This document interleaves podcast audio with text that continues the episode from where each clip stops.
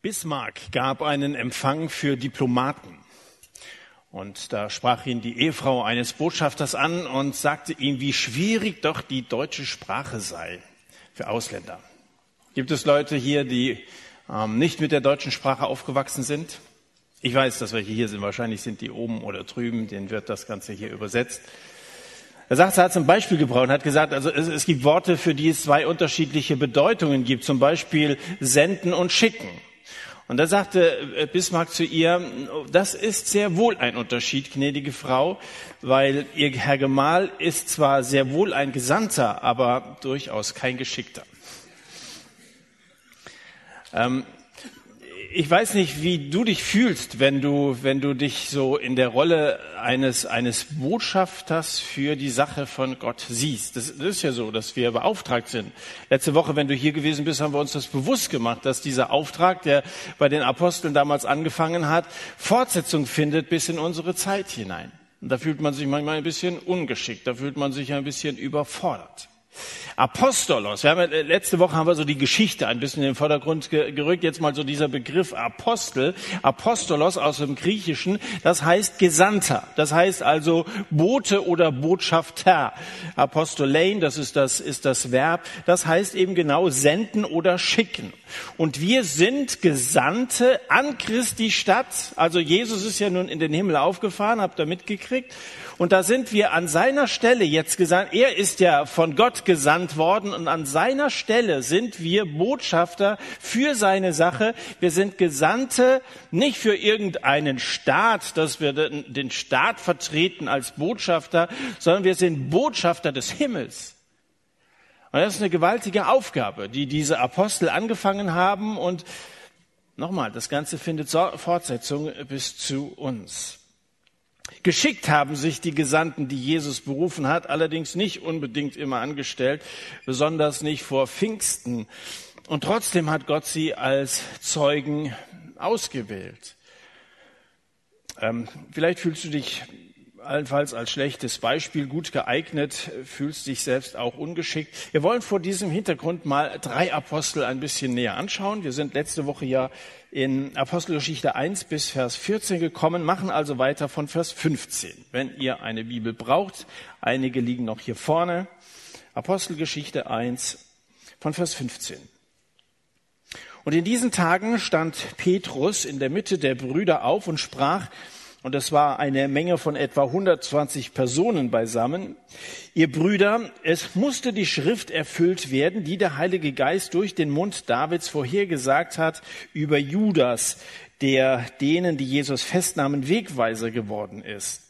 Denn er war uns zugezählt und hatte das Los dieses Dienstes empfangen, dieser nun hat zwar von dem Lohn der Ungerechtigkeit einen Acker erworben, ist aber kopfüber gestürzt und inmitten entzweigeborsten und alle seine Eingeweide sind ausgeschüttet worden. Also auf den Tatort verzichten heute Abend, aber das hier ist äh, äh passt passt ganz gut zum Sonntagabend. Ja. Und es, es ist allen Bewohnern von Jerusalem bekannt geworden, so dass jener Acker in ihrer eigenen Mundart Hake Damach, das ist Blutacker genannt worden ist. Denn es steht im Buch der Psalmen geschrieben, seine Wohnung werde öde und es sei niemand, der darin wohne und sein Aufseheramt empfange ein anderer. Es muss nun von den Männern, die mit uns gegangen sind in all der Zeit, in, der welcher, in, in welcher der Herr Jesus bei uns ein- und ausging, angefangen von der Taufe des Johannes bis zu dem Tag, an dem er von uns weggenommen wurde. Von diesen muss einer Zeuge seiner Auferstehung mit uns werden. Und sie stellten zwei auf, Josef, genannt Basabas, mit dem Beinamen Justus, und Matthias. Und sie beteten und sprachen, du Herr, Herzenskenner alle, zeige uns von diesen beiden den einen, den du auserwählt hast, damit er die Stelle dieses Dienstes und Apostelamtes empfange und von dem Judas abgewichen ist, um an seinem eigenen, an seinen eigenen Ort zu gehen. Und sie gaben ihnen Lose und das Los fiel auf Matthias und er wurde den elf Aposteln zugezählt. Der Kreis, der sich damals um die Jünger versammelt hatte, war gerade mal zehnmal so groß wie der Zwölferkreis selbst. Hier ist am Anfang die Rede in einer Nebenbemerkung, dass 120 Leute, 120 Personen zusammen gewesen sind. Vergleicht man diese Zahl mit den damals in Palästina lebenden vier Millionen Juden, vier Millionen, vier Millionen zu 120, dann, wenn man dann mal rechnet, kamen auf mehr als 30.000 Bürgern von Jerusalem gerade mal ein einziger Christ. Also nicht nur Jerusalem, sondern in ganz Palästina. Also auf 30.000 ein Christ. Wenn irgendetwas klein angefangen hat, dann das Christentum. Wie, wie winzig ist diese Gruppe von, von Zeugen gewesen ganz am Anfang? 120. Und ob das alles mutige Leute waren, berufene Leute waren, die waren halt da mit Petrus und den anderen zusammen. Sie beteten mit ihnen zusammen. Das hat sehr klein angefangen. Überleg mal, was daraus geworden ist. Vielleicht bist du der einzige Christ in deiner Klasse, einzige Christ in deiner Werkstatt, der einige, einzige in eurem Büro. Vielleicht bist du der einzige Christ in deiner Familie oder in deiner WG. Wenn du so entschlossen bist wie diese Männer hier damals, dann kann aus diesem bescheidenen kleinen Anfang unglaublich etwas werden. Dann kann sich in deinem Umfeld das Reich Gottes unfassbar ausweiten. Äh, es sind nicht immer Massen gefragt. Gott handelt nicht immer durch, durch, durch Macht und, und, und große, große Ereignisse, sondern es fängt oft ganz still und sehr bescheiden an. So war das hier bei seinem großen Unternehmen der Gemeinde und so ist das heute vielerorts auch. Du magst dir allein vorkommen, aber du bist ja nicht allein. Also du plus Gott, das ist ja schon ganz beachtlich. Und äh, du meinst äh, vielleicht ungeschickt zu sein, aber du bist nicht ungeschickt, du bist äh, gesandt. Du bist in dieses Unternehmen einbegriffen, wenn du Christ bist. Die drei in diesem Text genannten Apostel heißen erstens Petrus, zweitens Judas und drittens Matthias. Und die drei möchte ich ein bisschen näher unter die Lupe nehmen. Da ist zunächst mal der Apostel Petrus. Und besonders geschickt hatte sich dieser forsche Petrus wahrlich nicht immer angestellt. Wenn du mal das so ein bisschen in den Evangelien verfolgst, da kommt er dir manchmal vor, als hätte er nachts auf dem Batman-Heft geschlafen. Also er fühlt sich immer selber sehr stark äh, hat sehr schnell den Mund aufgemacht, voreilig gehandelt. Petrus, äh, Jesus hatte er mal vorgeschlagen, geh besser nicht ans Kreuz, ja, also das geschieht dir nicht. Also er hatte andere Ideen, was den Ausgang angeht. Äh, Malchus hatte er das Ohr abgeschlagen, Jesus musste es wieder richten. Aber hier hat er in den Schriften nachgeschlagen. Und da haben wir den Eindruck, dass Petrus hier ein bisschen reifer geworden ist. Schon einer, der Initiative ergreift, der hier aufsteht, der das Wort ergreift. Aber er scheint ein bisschen reifer geworden zu sein. Petrus ist zwar immer noch derselbe, aber er scheint sich die Batman-Hörner abgestoßen zu haben. Er hatte nämlich einige Niederlagen erlebt. Er hatte Jesus enttäuscht, er hatte Jesus verraten und das hat ihn selber fertig gemacht. Er hätte es vorher selbst nicht für möglich gehalten. Als Jesus gesagt, du wirst mich dreimal verleugnen, hat er gesagt, das, niemals werde ich das tun. Und dann ist es doch passiert. Und dann hat er gemerkt, dass er eben nicht so stark ist, wie er das selber von sich angenommen hatte. Und das macht bescheiden und das ist auch, manchmal ist es gut, wenn wir mal versagen und wenn wir enttäuscht sind und wenn wir uns dann mal besinnen auf uns, wer wir eigentlich sind, dass wir nicht sehr viel können und, und eigentlich doch oft als schlechtes Beispiel gut geeignet sind.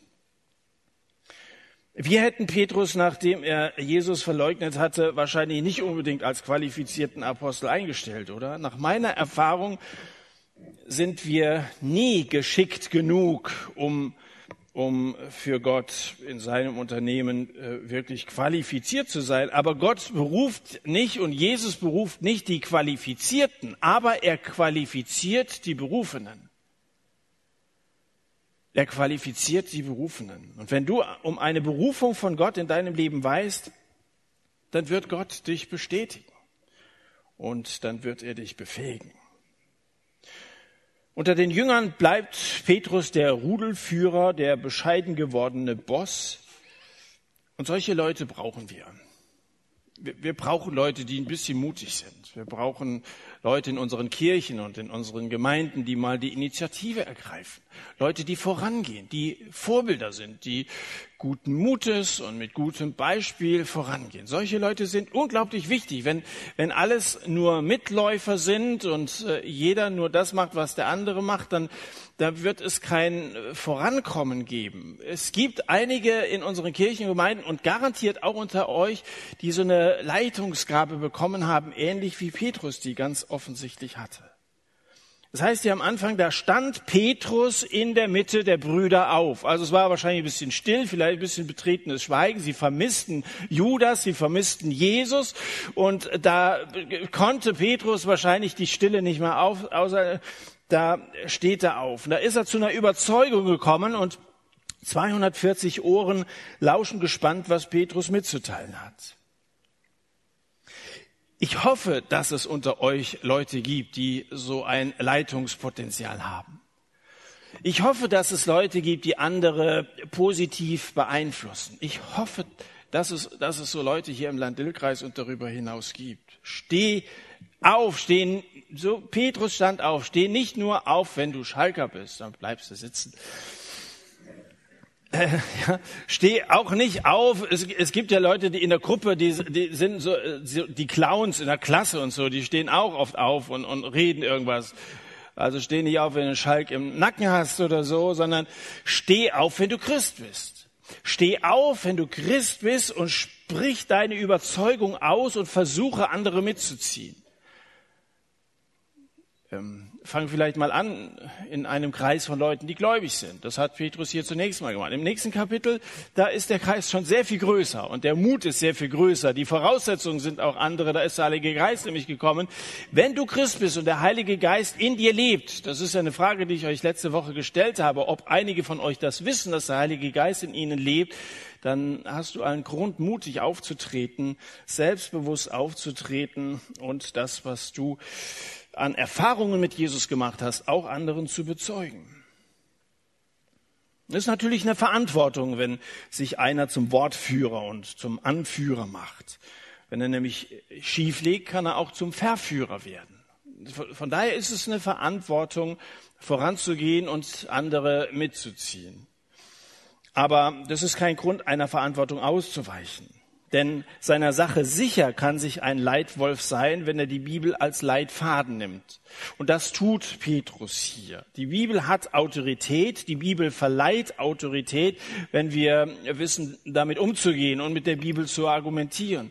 Ich habe oft Vorträge gehalten, die ich selber so entwickelt habe, wo ich mir die Gliederung erstellt habe, wo ich argumentiert habe für den christlichen Glauben. Das habe ich dann oft bei Evangelisationen so, so, so als Konzept mitgebracht und habe über Themen gesprochen. Ich habe mir aber dann irgendwann im Laufe meines Dienstes als Evangelist mehr und mehr angewöhnt, über Texte zu sprechen. Also äh, Bibeltexte als Grundlage zu nehmen, so wie wir das hier im Saat auch machen. Und ich habe gemerkt, dass die Leute äh, viel ernsthafter mitgegangen sind und das viel mehr anerkannt haben, als wenn ich ihnen Gedanken entwickelt habe, die sicher auch zum größten Teil nicht falsch gewesen sind, nach meiner Überzeugung bis heute, manches vielleicht schon. Aber das ist Autorität. Wir, wir reden hier über das bewährte, also was das Alte Testament angeht, Jahrtausende alte und bewährte Buch, das Gott uns Menschen gegeben hat. Die Bibel verleiht Autorität. Und Petrus kennt die Schriften des Alten Testamentes. Das merken wir auch im zweiten Kapitel. Bei seiner ersten großen Predigt, die er da hält, beruft er sich sofort auf den Propheten Joel zum Beispiel. Er kennt also das Alte Testament gut. Das ist übrigens eine Voraussetzung für jemanden, der sich als Diener Gottes gebrauchen lassen will, dass er die Gedanken Gottes kennt. Was willst du weiter sagen, wenn du nicht, selber nicht so genau weißt, was, was Gottes Absichten sind mit dieser Welt und mit seiner Gemeinde? Petrus kennt sich da ganz gut aus und er erkennt sich selbst in der Bibel, sich und seinen Freundeskreis. Das geschieht, wenn du die Bibel liest, dass du dich selber erkennst und dass du merkst, hier geht es ja um mich. Das, das hat Petrus auch gemerkt. Er hat, hat gemerkt, hier geht es um uns, einschließlich unseres verschiedenen Freundes Judas. Und so deutet Petrus das, was geschehen ist, das liegt ja nun gerade erst ein paar Tage zurück, dass Judas sich aufgehängt hat, deutet das von der Heiligen Schrift her. Und da erkennt er, dass Gott seinen Plan auch dann durchsetzt, wenn Menschen in ihrem Amt versagen. Das muss trostreich für Petrus selber gewesen sein, der ja selber Versager war. Und selbst im Blick auf Judas, Gott macht seinen Plan weiter, selbst wenn Menschen in ihrem Amt versagen. Er kennt, wie Gott das Versagen von Menschen, die er in seinen Dienst berufen hat, sogar in seinen Heilsplan mit eingebaut hat. Eingebaut. Da ist nie was schiefgelaufen, als Judas äh, den Soldaten den Weg zu Jesus gezeigt hat. Petrus erkennt, dass das alles so sein musste und dass Christus sterben musste dass die Römer ihn festnehmen mussten und dass es genau diese Art von Tod war, die schon in den alten Schriften so angedeutet war. Da hat er gemerkt, es hat sich alles erfüllt und er erkennt darüber hinaus, was sich noch nicht erfüllt hat. Er merkt also, also vieles ist hier so passiert, aber wir sind mittendrin in der Geschichte. Einiges hat sich noch nicht erfüllt. Und was nicht ist, das muss noch werden. Wenn Miriam und ich Besuch haben, dann gehört es äh, für uns als Gastgeber zu unseren Aufgaben, äh, die Gläser aufzufüllen. Also das gibt's volle Gläser, das nimmt man zur Kenntnis, aber leeres Glas muss ja zum, also wird höflich gefragt, darf ich noch was nachgießen, dann wird das aufgefüllt. Und, und so ist das bei der Schrift auch, weißt du, du, du liest in der Bibel, du siehst, hat sich vieles erfüllt, aber manchmal kommst du an Stellen und sagst, das ist noch nicht erfüllt. Und wenn wir und ich zusammen in der Bibel lesen, das machen wir jeden Tag morgens zusammen eine Tasse Kaffee im Bett. Und äh, dann lesen wir. Und dann gibt es oft Stellen, wo wir merken, das haben wir bisher so nicht gelebt. Und dann beten wir und sagen, das möchten wir erfüllen. Das möchten wir umsetzen. Wir möchten das leben. Gut, dass du uns darauf aufmerksam machst. Hilf uns dabei. So sollten wir die Bibel lesen, dass wir das immer auf uns übertragen und immer die Frage stellen, was meint Gott? Was erwartet er von mir? Was soll ich tun? Herr, was soll ich tun? Nun, vielleicht erkennen sich in Petrus nur ganz wenige von euch wieder. Du kannst nicht so selbstbewusst äh, und sicher auftreten wie dieser Petrus. Du hast vielleicht keine Leitungsgabe abbekommen. Die Mode von Boss zu tragen ist leichter als die Verantwortung eines Bosses. Das ist, das ist ganz sicher so. Und außerdem ist ja klar, dass nicht alle von euch Bosse sein können, so wie Petrus das war. In der Gemeinde kann es ja nicht nur Hirten und Aufseher geben. Was wäre denn das für eine Firma, wenn es nur Chefs gäbe? Alles, alles Chefs. Das, äh, keine Ahnung, wie, wie das funktionieren soll. Aber das, das, so ist es in der Gemeinde auch nicht. Da gibt's eben nicht nur diese Leithamme. Und äh, deswegen betrifft das, was ich jetzt über Petrus gesagt habe, nicht jeden von euch. Aber jeder von euch hat eine Bibel. Das setze ich jedenfalls voraus. Und ich will dich auffordern, dich mit diesem Buch vertraut zu machen. Und frage dich, wenn du darin forschst, welche Schrift ist noch nicht erfüllt? Und dann erfülle sie. Zum Beispiel, einer trage des anderen Lasten, so werdet ihr das Gesetz des Christus erfüllen. Galater 3, äh, Galater, Galater 6, äh, Vers 2. So, das war Petrus. Jetzt kommen wir zu Judas. Wenn Petrus das Alpha-Tier unter den Aposteln ist, dann Judas das Omega-Tier. Also in den Listen der zwölf Apostel steht ein Name konsequent am Schluss, der des Verräters Judas. Ähm, Judas ist von seinem Dienst und von seinem Apostelamt abgewichen um an seinen eigenen Ort zu gehen. So sagt es Petrus hier in Vers 25. Er ist abgewichen, um an seinen eigenen Ort zu gehen. Das heißt, er ist, ist eine, eine Strecke mitgegangen, aber ist dann abgewichen und hat seinen eigenen Weg gefunden und ist an einem anderen Ort rausgekommen als die Jünger, die bei Jesus geblieben waren. Und Jesus hat mal gesagt, wer seine Hand an den Flug legt und sie zurück, ist nicht geschickt für das Reich Gottes. Also es gibt ungeschickte Gesandte. Über die Motive seines Verrates ist viel spekuliert worden. Bis man sich vorstellen kann, was das Motiv von Judas gewesen ist. Vielleicht hat Judas gar nicht gewollt, dass Jesus stirbt. Meint man ja, er wollte, wollte nur Geld verdienen. Ob, ob Judas wirklich geldgierig war, also da hätte sich doch nicht einem mittellosen Wanderprediger angeschlossen. Es gibt andere Möglichkeiten, reich zu werden. Ob das die Geldgeilheit alleine gewesen ist, die, die Judas zu seinem Verrat getrieben hat, ich bezweifle das. Vielleicht hat er Jesus verraten, um ihn zu provozieren. Er wollte Jesus vielleicht dahin bringen, dass er gezwungen war, seine Macht einzusetzen. Vielleicht wollte Judas zwölf Legionen Engel gegen die Römer kämpfen sehen. Also der machte nichts, da reitet er auf dem Esel nach Jerusalem. Mensch, Jesus. Und da hat er vielleicht Judas gesagt, ich muss ein bisschen auf die Sprünge helfen. Dass er, er hat doch davon gesprochen, dass er die Macht hätte, die Engel zur Hilfe zu rufen. Er wird das wahrscheinlich machen. Er wollte diesen ganzen Prozess ein bisschen beschleunigen. Der Grund dafür, dass er einen Strick genommen hat, war dann vielleicht der, dass er mit ansehen musste, wie alles ganz anders verlaufen ist, als er sich das vorgestellt hatte. Petrus sagt jedenfalls, er war uns zugezählt und er hatte das Los dieses Dienstes empfangen. Und Jesus hat keinen Unterschied gemacht zwischen Judas und all den anderen Aposteln. Es war einer von ihnen. Obwohl Judas von Jesus selbst auserwählt und zu einem engen Freund gemacht worden ist, verbündete er sich mit den Feinden von Jesus. Wie konnte das dazu kommen? Mir ist aufgefallen, mit dem Teufel ist es ähnlich der lebt ja auch in der Gegenwart Gottes. Muss mal gucken in Hiob Kapitel 1. Da, da kommt er in, in so einen Kreis von himmlischen Gestalten, kommt er so ganz selbstverständlich reingezogen. Der, der gehört irgendwie zu dieser Versammlung offensichtlich dazu. War auch kein, kein Empören da unter der ist eine rätselhafte Szene, die uns da in Hiob 1 geschildert wird. Und so ist es bei Judas auch, dass, dass er zu diesem Kreis dazugehört und gar nicht besonders auffällt. Und, und der Teufel weiß sehr genau, wer Gott ist. Und er weiß sehr genau, wie Gott ist. Und trotzdem versucht er, seine Pläne durcheinander zu bringen. Durcheinanderbringer, das ist die Bedeutung des Namens Satan. Und das erklärt auch, warum Jesus Judas mal einen Teufel nannte. Übrigens einen Teufel, nicht den Teufel, sondern einen Teufel mit dieser Bedeutung, Widersacher oder Durcheinanderbringer zu sein. Und äh, damit ist Judas auch kein Einzelfall. Auch Petrus wollte seinem Herrn das Kreuz ersparen, als er gesagt hat, Gott behüte dich. Ihr habt das ja vorhin angedeutet. Es wird dir nicht widerfahren. Herr Gott behüte dich. Und was sagt Jesus dann zu ihm? Geh hinter mich, Satan. So spricht er Petrus an. Du bist mir ein Ärgernis, denn du sinnst nicht auf das, was Gott ist, sondern auf das, was der Menschen ist.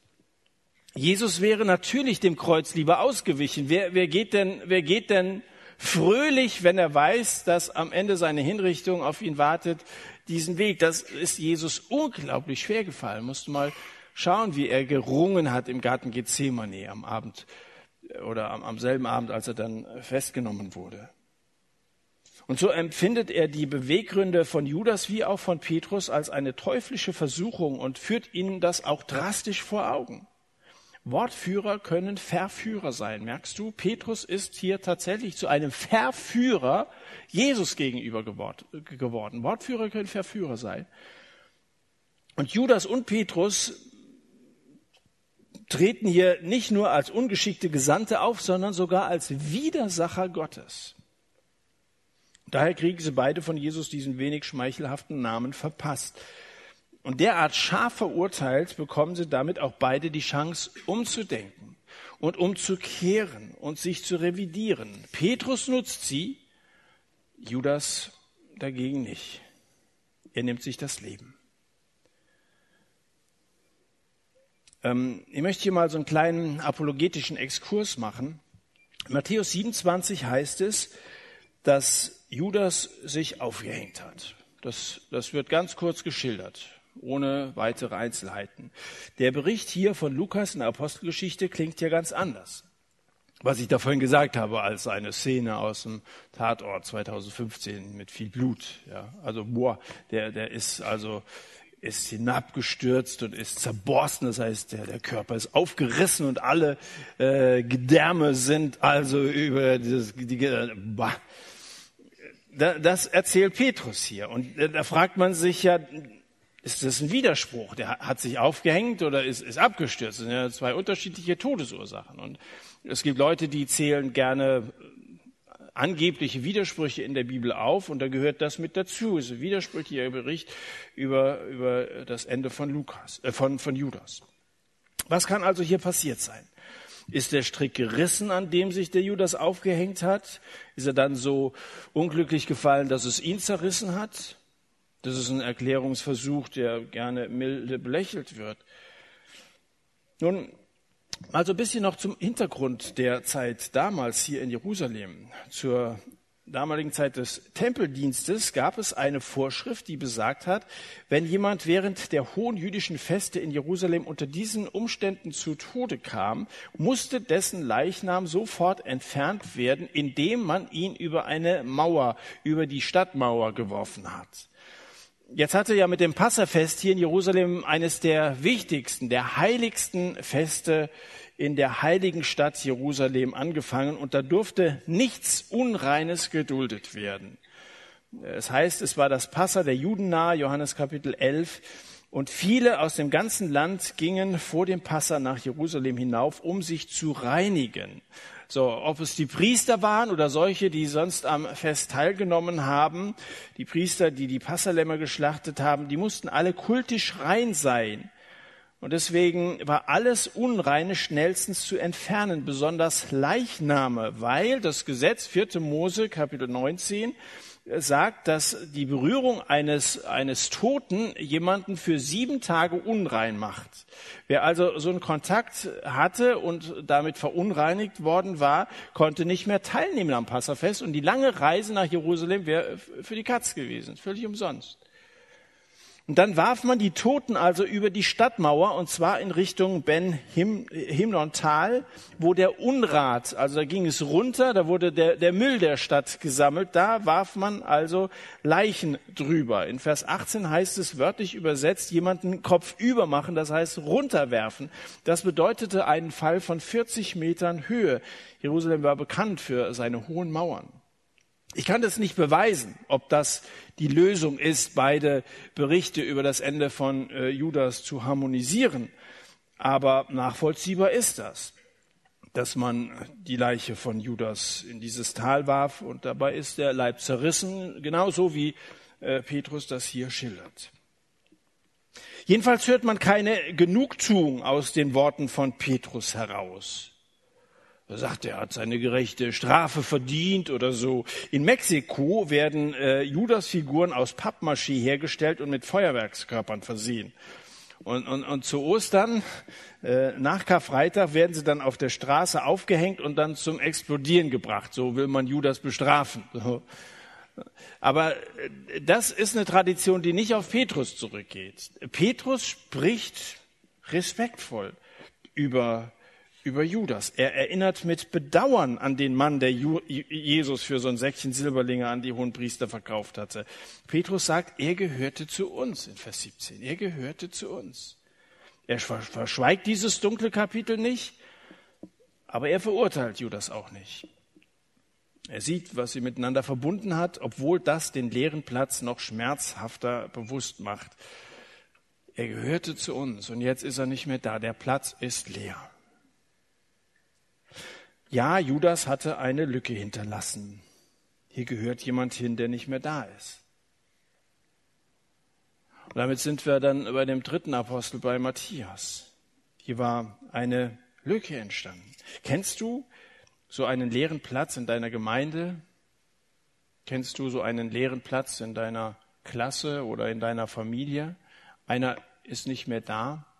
Vielleicht ist er weggezogen oder einer ist krank geworden oder einer ist gestorben dann, dann ist da eine Lücke entstanden. Und man trauert und man vermisst diese Person, weil es ist nicht ohne weiteres möglich, eine Person zu ersetzen mit all ihren unverwechselbaren Eigenschaften.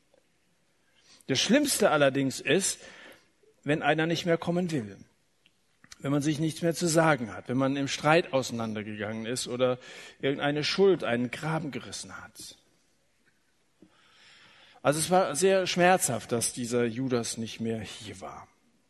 Heute im Zeitalter der Rationalisierung würde man wahrscheinlich sagen, was zwölf geschafft haben, das schaffen elf auch. Sollen sie ein bisschen besser organisieren. Ja, es muss ja nicht gleich zu, zu äh, betriebsbedingten Kündigungen kommen, aber dass ein frei gewordener Platz nicht gleich wieder besetzt wird, das, das ist doch heute normal. Und außerdem eine Fußballmannschaft kommt auch mit elf Kerlen aus. Warum soll das nicht in der Mannschaft der Apostel funktionieren? Elf ist eine gute Zahl oder nicht?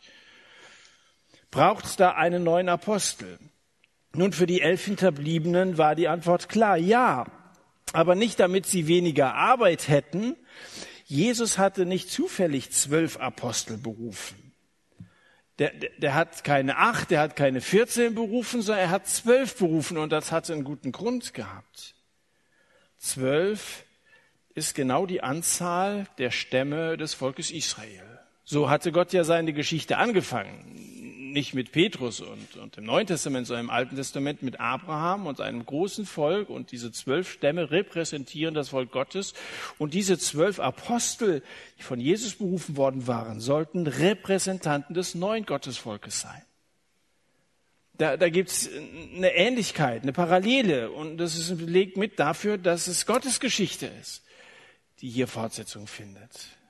Gott baut hier auf zwölf Männer, zwölf sollten es sein. Jetzt konnte allerdings nicht jeder einfach so Apostel werden. Es werden ja jetzt von Petrus gewisse Kriterien genannt.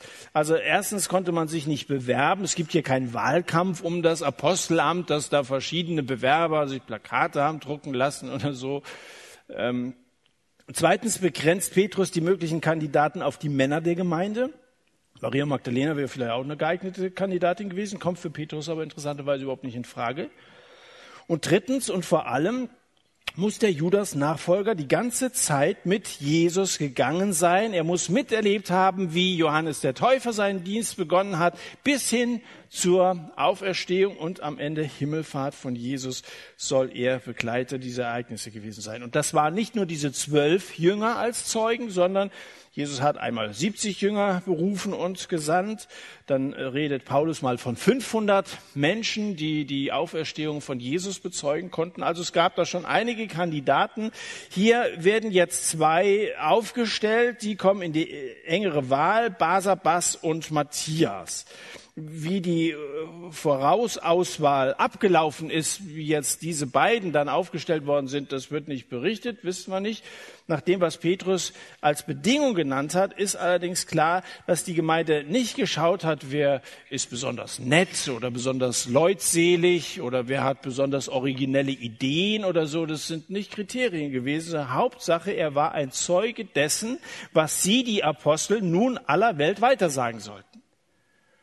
Er sollte in der Lage sein, als Augenzeuge ähm, glaubhaft und ergreifend weitersagen zu können, was Jesus angefangen hat.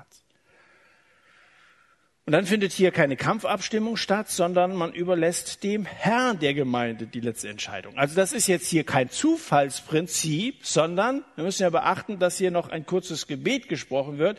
Jesus hatte die anderen elf Jünger oder die anderen zwölf, einschließlich Judas, berufen und Jesus sollte auch der sein, der diesen ähm, Ersatzmann oder diesen Nachfolger von Judas beruft. Und deswegen beten sie und richten ihr Gebet an den, der nicht nach dem Schein urteilt, sondern, wie es hier in Vers 24 heißt, die Herzen aller Menschen kennt. Er, Jesus, soll die Entscheidung selbst treffen. Die Christen damals wussten, dass im Reich Gottes andere Maßstäbe gelten als unter uns Menschen, dass der Bewerber mit den besten Zeugnissen nicht unbedingt der beste Amtsträger sein muss. Kommt dir vielleicht merkwürdig vor, dass man wählte, indem man das loswarf? Bei den Juden allerdings war das die natürlichste Sache der Welt. Sämtliche Ämter und Pflichten im Tempel wurden durch Los zugeteilt. Das ist also überhaupt nichts, also für einen jüdischen Leser überhaupt nichts, nichts Besonderes hier. Es ging so, die Namen der Kandidaten wurden auf verschiedene kleine Steine geschrieben. Dann kamen die Steine in einen Krug und dieser Krug wurde so lang geschüttelt, bis ein Stein rausfiel und der Name dessen, der auf diesem Stein drauf stand, das war der Gewählte. Was Lukas hier berichtet, ist allerdings einmalig. Nie wieder hat es eine Wahl zu einem Apostel gegeben. Als die Apostel später zum großen Teil den Märtyrertod starben, weil sie für ihre Überzeugung hingerichtet worden sind, da ist keiner von denen nachge oder, oder ersetzt worden.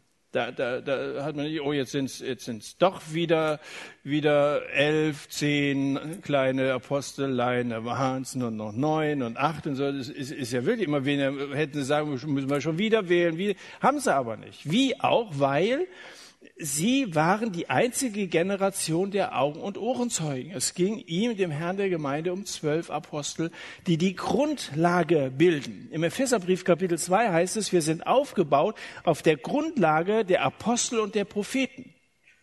Und ich verstehe diesen Vers so, dass die Propheten die Vertreter des Alten Testamentes sind, die Apostel die Vertreter des Neuen Testamentes sind und dass das das Fundament ist, die Grundlage. Und wenn du mal irgendwann ein Haus bauen willst, dann wirst du nicht ein Fundament über ein Fundament über ein Fundament errichten, sondern du legst einmal ein Fundament und darauf wird aufgebaut. Wir sind Steine, die mit aufgebaut werden, aber wir sind keine Apostel mehr. Das war nur diese Zahl der zwölf. Das Zeugnis der Apostel ist die Grundlage aller Verkündigung in der Kirche bis zum heutigen Tag. Am Ende heißt es nur, und das Los fiel auf Matthias, und er wurde den elf Aposteln zugezählt. Ansonsten ist Matthias ein unbeschriebenes Blatt. In der Bibel kommt er außer an dieser Stelle nirgendwo vor. Vorher wird er nicht erwähnt, Hinterher wird er in der ganzen Apostelgeschichte nicht mehr erwähnt, obwohl wir gerade erst am Anfang sind.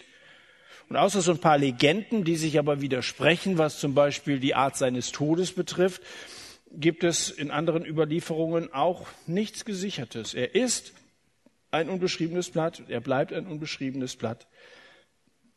Und so sind auch von euch viele unbeschriebene Blätter, was eure Rolle im Reich Gottes angeht. Ein unbeschriebenes Blatt.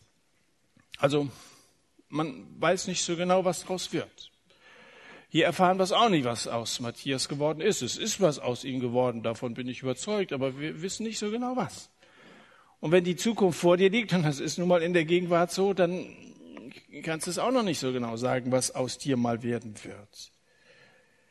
Bisher bist du als Diener des Herrn vielleicht nicht groß aufgefallen, der Vergangenheit. Du, du hast dich auch nicht sehr ungeschickt angestellt hast dich auch nicht aufgehängt und so. Also es ist nichts, es ist nichts Besonderes vorgefallen, außer der Bandscheibe bei unser Matthias. Aber ansonsten so. Und trotzdem bist du einer, der von Jesus berufen werden soll. Du bringst damit, dass nicht viel vorgefallen ist, beste Voraussetzungen mit, deinen Entschluss von letzter Woche, dich nämlich bei Jesus als Mitarbeiter einzureihen, festzumachen. Ich wünschte, dass wir, wenn wir so diese Reihe der Apostelgeschichte fortsetzen, eine Sehnsucht danach bekommen, an diesem gewaltigen Unternehmen, das Gott angefangen hat, teilzunehmen, mitzuarbeiten ähm, und sich zu engagieren für das Reich Gottes. Die Geschichte von Petrus geht gut aus. Er bringt viele zum Glauben an Jesus. Die Geschichte von Judas geht schlecht aus. Er bringt sich um. Und die Geschichte von Matthias ist offen. Was bringt der zustande? Und was bringst du zustande? Was bringst du zustande? Ob du geschickt bist oder ungeschickt bist, was, was bringst du zustande? Lerne von Petrus. Lerne von Petrus die Schrift zu lesen und anzuwenden. Judas hinterlässt eine Lücke und Matthias, der fordert dich heraus, als Zeuge von Jesus deinen eigenen Dienst zu finden. Lass uns aufstehen und zusammen beten.